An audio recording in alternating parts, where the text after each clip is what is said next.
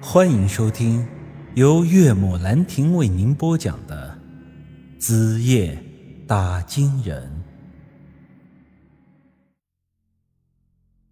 我心想，这豆子真是神呐！待会儿说什么也得找老家伙弄些个过来。眼看事情已经摆平，我以为老头就要走了，因为根据刚才的情况来看，这老家伙虽然不爱说话，但装起逼来。是比我还要厉害的，这帅气的一下子干掉了五个铜头傀儡，不来个潇洒的转身，留下个侠客般的背影，都对不起那把豆子。但老头这个时候并没有要离开的意思，只是缓缓走到一旁，扎个杰的面前，两只眼睛直直的瞪着他。扎克杰的眼睛虽然有些消了肿，能看到些东西，但这视力还并没有完全的恢复。他抬起头，努力的睁了睁眼，想要看清楚面前的人。而这时候，老头突然说话了：“怎么的？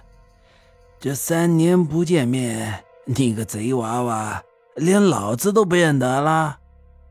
扎格杰看清楚老家伙的脸后，神色突变，就像是耗子见着野猫一样，吓得往后挪了两步，随之用颤抖的声音说道：“爷爷。”我在旁边顿时一惊，原来这老头就是扎格杰的爷爷，也就是那个草原北边传闻中的胡老头。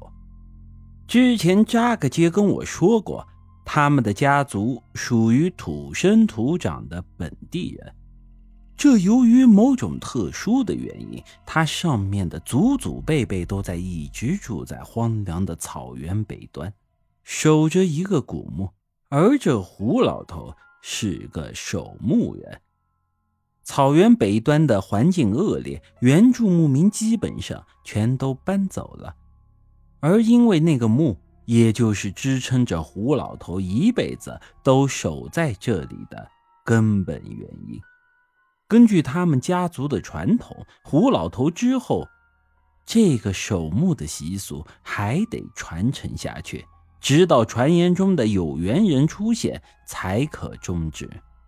而年轻的扎格杰早已厌倦这草原里的枯燥生活，并不愿意守墓。想要到外头的大世界去闯荡，追寻自己的幸福，因此在他十三岁那年离家出走，距今已经有三年时间没有回过家了。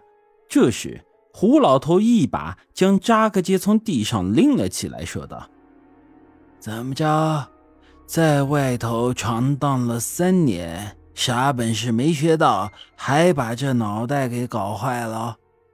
说着，老家伙很是气愤的一脚踹在面前的一颗铜脑袋上，那脑袋就像是个皮球一样滚了出去。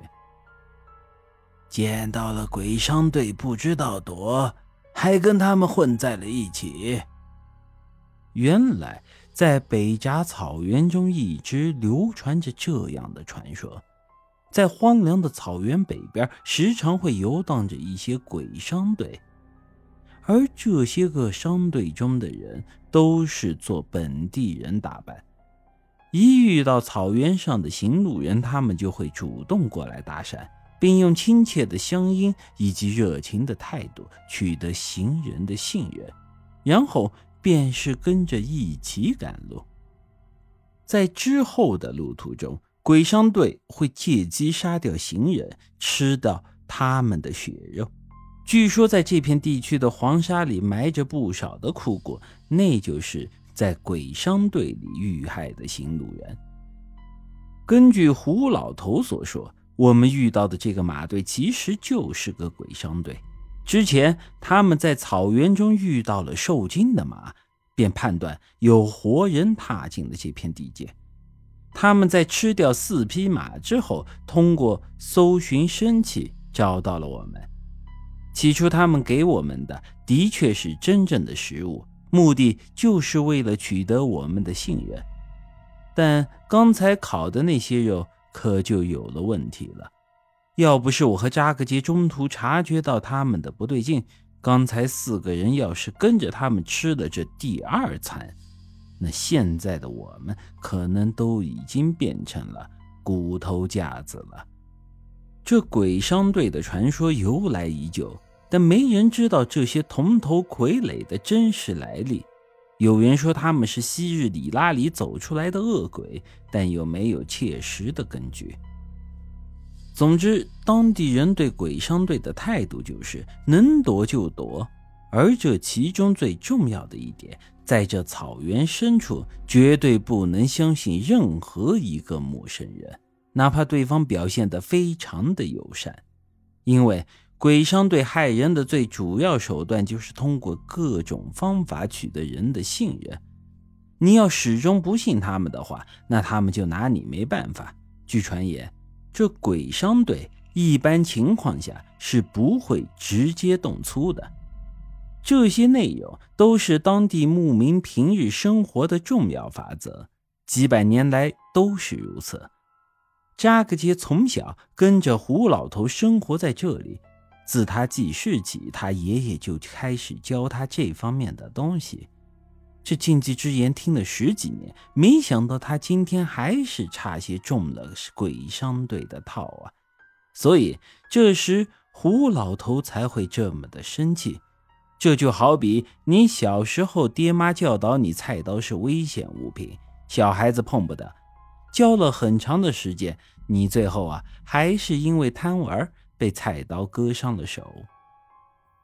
本集已经播讲完毕，欢迎您的继续收听。